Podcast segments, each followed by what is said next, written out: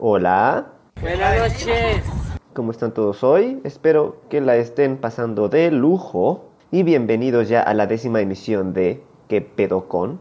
de Lectofilia. Decir que esta es la décima emisión es lo mismo que decir que ya son cinco meses de mi horrenda voz en sus orejitas.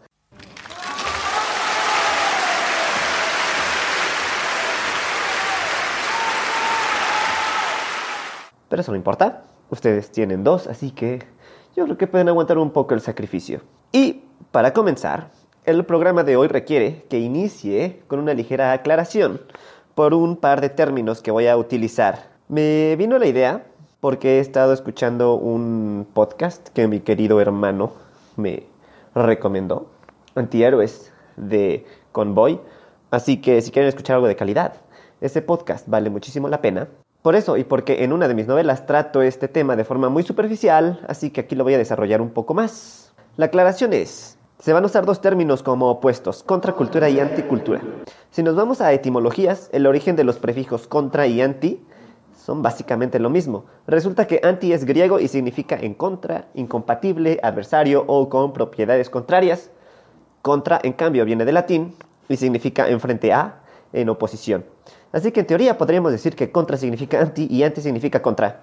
Sin embargo, si nos ponemos a pensar, tenemos antihéroes, pero no contrahéroes, que bien serían exactamente lo mismo, pero no estamos acostumbrados a contrahéroes y de hecho es cagado porque Word me lo marca como incorrecto. Entonces, esta es una cuestión que vamos a cerrar en lo del gusto. Hablaremos de la anticultura como lo opuesto a la contracultura para explicar bien ambos fenómenos según este paupérrimo escritor. Y a quien no le guste, pues que se vaya a la chinga. Así que hoy, ¿qué pedo con la contracultura? En pocas palabras, la contracultura es un movimiento social que promueve la transformación de una hegemonía. La hegemonía, según Gramsci, es el conjunto de ideas que moldean a una sociedad y estas se dan generalmente de arriba para abajo, o sea, de la clase alta a la clase baja. Entonces, el control hegemónico consiste no solamente en una opresión, o sea, que te obliguen, sino que lo aceptas, lo permites, porque crees que está bien. Un ejemplo muy básico de esto es Coca-Cola. Tomar Coca-Cola es igual de malo que fumar, causa el mismo daño. Sin embargo, eso se lo permitimos a todos, y fumar no. ¿Por qué? Porque la imagen de Coca-Cola es diferente. Ellos promueven la idea de que te va a dar felicidad, que venden felicidad. Y de hecho, los cigarros en su inicio vendían la idea de madurez, de virilidad. Y así se estableció. Por eso antes era tan bueno fumar como lo es ahora tomar Coca-Cola. El hecho de prohibir que la gente fume en lugares públicos no quiere decir que la gente, o sea, el discurso hegemónico, eh, que se preocupen por nuestra salud. No es cierto. Si se preocuparan por la salud, quitarían todos los, refrescos, quitarían el cigarro, quitarían muchísimas cosas que hoy en día circulan como meras adicciones. Ah, pero no, güey, o sea, hay que decir a los que fuman que se vayan a la chingada, mientras que nosotros vamos a estar aquí a gusto, sentados con nuestra obesidad mórbida, nuestra diabetes y nuestros miembros amputados. Regresando al tema, la contracultura viene a modificar estas ideas y transformarlas, adaptarlas, moldearlas a un nuevo requerimiento social. La contracultura es satanizada, vista como un terrible movimiento, una cosa que solo trae horror, dolor y sufrimiento, un terrible hecho que promueve la destrucción del tejido social. Pero esas son mamadas. La verdadera contracultura modifica, transforma, pero nunca destruye. La anticultura, por el contrario, es una forma de entretenimiento que no genera otra cosa que no sea la pérdida de tiempo. No genera valores nuevos, no ataca a los preestablecidos, no hace nada más que mostrarte un contenido que ni siquiera es inédito, solamente una vaga subjetivización, opinión personal, de un tema con base en un humor poco o nada inteligente. La anticultura es el opuesto a la contracultura, porque mientras que una no promueve nada, que no sea una masiva forma de consumismo. La otra promueve una mirada crítica de la sociedad en la que se está llevando a cabo. Curioso, y hay que decirlo, es que ambas nacen de la misma sociedad, o sea, son fruto de la sociedad. Sin embargo, su finalidad es totalmente diferente. La anticultura solamente es un producto más, sin calidad alguna, que busca ser difundido y adquirido por un consumidor poco consciente o, en su defecto, agotado mentalmente. Porque hay que poner las cosas en perspectiva. Es muy entendible que en un México donde trabajamos más de 8 horas al día, donde estudiamos más de 8 horas al día, donde tenemos que cumplir ciertas responsabilidades, al llegar a casa lo último que queremos hacer es abrir un libro sobre la diferencia entre lo bello y lo sublime según Immanuel Kant. Según Kant, lo bello es lo que genera hermosos sentimientos, mientras que lo sublime genera hermosos sentimientos al mismo tiempo que vértigo o miedo. Al menos eso muy superficialmente. La anticultura encuentra un fuerte recibimiento justamente porque estamos hasta la madre de la vida diaria y necesitamos algo fácilmente adquirible y que podamos procesar sin ningún esfuerzo alguno. La contracultura, por su parte, es la forma de mentar la madre al poder hegemónico reinante y hacerlo caer de una forma no basada en la violencia. Sí hay movimientos contraculturales violentos, pero la violencia no es una característica principal de la misma. La característica principal de la contracultura es que transforma el tejido y los valores preestablecidos, no los erradica, los mejora. Y esto es curioso, porque la contracultura, al ser fruto de la sociedad que busca cambiar, podríamos entender que al mismo tiempo genera su antítesis y su misma transformación. O sea, que cuando algo se establece como correcto y reinante, al mismo tiempo está generando su fin y su evolución. El cambio es constante todo el tiempo. Y obviamente el cambio siempre es doloroso. Básicamente podemos decir que lo que el mismo conjunto de valores y creencias sataniza es lo que promueve para su cambio a mejor. Sin embargo, vamos a ilustrar la diferencia entre ambas con ejemplos. Principalmente trataré sobre gustos personales, los míos, porque a la gente de hoy en día le, le encabrona que les digan cosas sobre, las, sobre lo que les gusta o sea, son tan inmamables que se enojan si les dicen la verdad de sus porquerías de objetos de consumo. Contracultura son el rock and roll de los 60s, el movimiento estudiantil del 68, el punk de los 70s.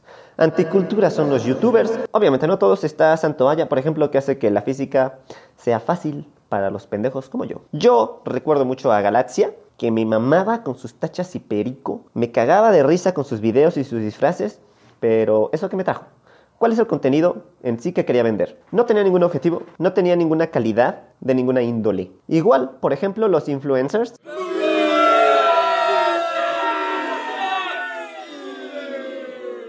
cuyo objetivo es transmitir un contenido en teoría social, ecológico, político, cultural, pero en sí solamente se encargan de poner algo en boga, no promueven la duda, la perspectiva crítica, nada. O sea, nada más están ahí pendejeando en las redes sociales. Otro ejemplo, Harry Potter.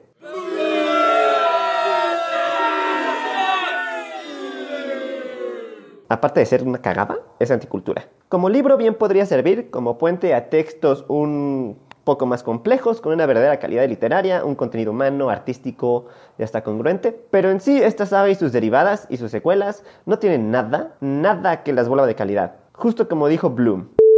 ¿Pueden millones de lectores estar equivocados? Sí, sí pueden. Y como Harry Potter están Divergente, Insurgente, Detergente, Sombras de Grey y, esa puta mierda de Quetzal Noah.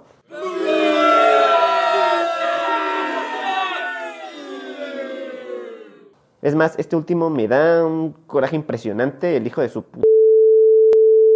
Y ya le paro porque con libros bien podría ser un podcast específico sobre la mierda que impera en la... Iba a decir literatura, pero pues no, no, no quedan en ese contexto con ese título. Música, de mis grupos favoritos, por ejemplo, Ramstein o La Oreja de Van Gogh. Obviamente la que tenía como vocalista Maya Montero, que por cierto antes, gordita, era hermosa. Hoy en día parece pinche mango chupado ahí. Ninguno de los dos, de estos dos grupos, a pesar de uno cantar cosas acorde a su estilo, el metal industrial y el pop del otro, en sí no genera nada. Incluso Rammstein tiene algunas canciones con temas fuertes como la pederastía en Aleluya, incesto en Spiel mit mir. No hay algo que promueva un verdadero cambio social en su música. La pinche Rosa de Guadalupe, güey.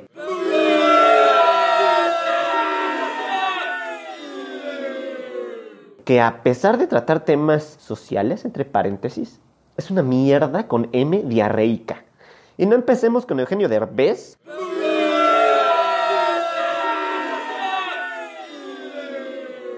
Que al menos antes se la rifaba invitando a Fox a hablar con Armando Hoyos. Ya no, puro contenido superficial y sensibilidad pirata. Está Friends, por ejemplo, serie que yo amo, que eh, de nuevo no es otra cosa más que sensibilidad, pura identificación superficial con los personajes. Hasta el pinche fútbol puede ser más contracultural si se le da el momento adecuado, como los golazos de Maradona en el Mundial del 86. Ahí lo tiene Maradona, lo marcan dos, pisa la pelota Maradona, arranca por la derecha el genio del fútbol mundial, y es el tercero a tocar para Borruchaga, siempre Maradona, genio, genio, genio, ta, ta, ta, ta, ta, ta. ¡Gol!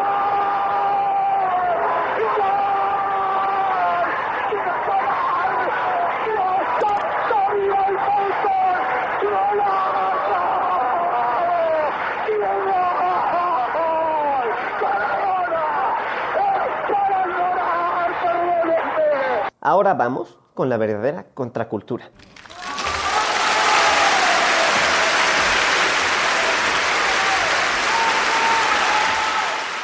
Uno de los más grandes, Marilyn Manson, con su concepto novedoso en su tiempo y la generación de una imagen verdaderamente aberrante, pero que jamás tuvo en su música aquello que le criticaban. Satanismo, jamás invitó a matar, a suicidarse, a atacar, nunca.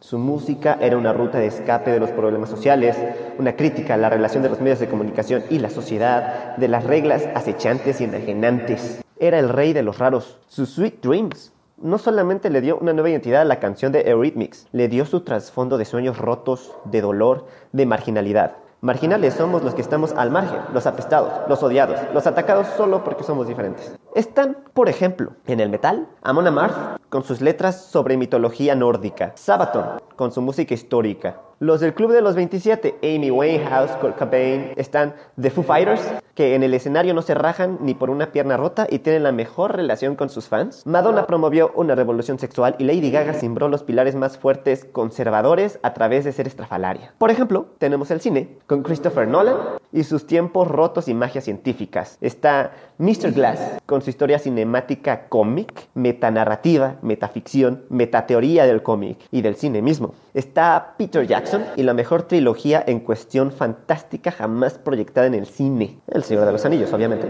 Está el maestro de maestros del cine marginal, Quentin Tarantino, con sus antihéroes por excelencia, su sátira, crítica, su necedad de humor negro y crudo, difícil de pasar pero gozoso de sentir. En la pantalla chica también tenemos ejemplos de promoción de nuevos valores basados en los antiguos, como por ejemplo el ambicioso alcohólico Don Draper de Mad Men, una familia empoderada pero sumamente humana con la que te identificas a pesar de sus defectos en Juego de Tronos, la cara realista y culera de los superhéroes en The Boys, personajes que te dan asco pero no puedes evitar amar, sentirte como ellos, mostrarte tu lado, no humano, sino monstruoso. Una probadita de generadores de contracultura en las letras. Svetlana Alexievich, con sus testimonios narrativos que rayan en lo sublime y superan a la misma literatura. Eduardo Galeano, con sus historias ensayadas que hacen hervir hasta la sangre más fría. Chuck Palahniuk, con un optimismo visceral y desgarrador una muestra de la mierda humana con su respectivo aroma de chorro, pero que al mismo tiempo te hace sonreír y sentir amor a la vida y a ti mismo. Está el gigante Salman Rushdie, que pone a temblar al máximo del realismo mágico latinoamericano Márquez a través de su realismo mágico hindú. Está Neil Gaiman y sus historias para niños que podrían temblar a un adulto hecho y derecho, justamente porque les muestra sus decadencias. Está José Saramago y sus temas estrafalarios con una narrativa que también comparten junto con él José Emilio Pacheco, Robert Selby Jr., Laura Restrepo, Henry Miller o el ya mencionado Palaniuk. Y esto es por mencionar nada más unos ejemplos. No, qué cabra. Y espero ya se hayan dado cuenta del principal promotor de la contracultura. Eso que enardece las pasiones, las vuelve humanas, las vuelve algo alcanzable, que transforma lo imposible en su opuesto. Y no solo eso, que lo alcanza para iniciar el ciclo de nuevo, sí, pero que genera un cambio social que todos necesitamos. Y es justo eso, el arma secreta de la contracultura, la que trataremos en el siguiente podcast. Así que estén atentos. Les recuerdo que pueden mandarme sus propuestas, mentadas de madre, abrazos y besos a sergio891992 gmail.com. En Twitter estoy como arroba sergiobetocr. En Facebook e Instagram estoy como lectofilia. En mi blog, Lectofilia, estoy subiendo una novela de género distópico, Mi granito de arena para cuestiones de contracultura, y La esperanza muere al último, para que se den una vuelta y le echen una ojeada, sin H, porque pues no es libro físico. Quiero agradecerles esta vez a Emilio Lomelí por ayudarme a compartir mi podcast, y a mi Miguelón por ayudarme a compartir mi podcast y mi novela también. Ellos eran mis alumnos, son bien chingones, y la neta, muchas gracias, los quiero mucho. Esto fue ¿Qué pedo con la contracultura? En este su podcast, ¿Qué pedo con? de lectofilia.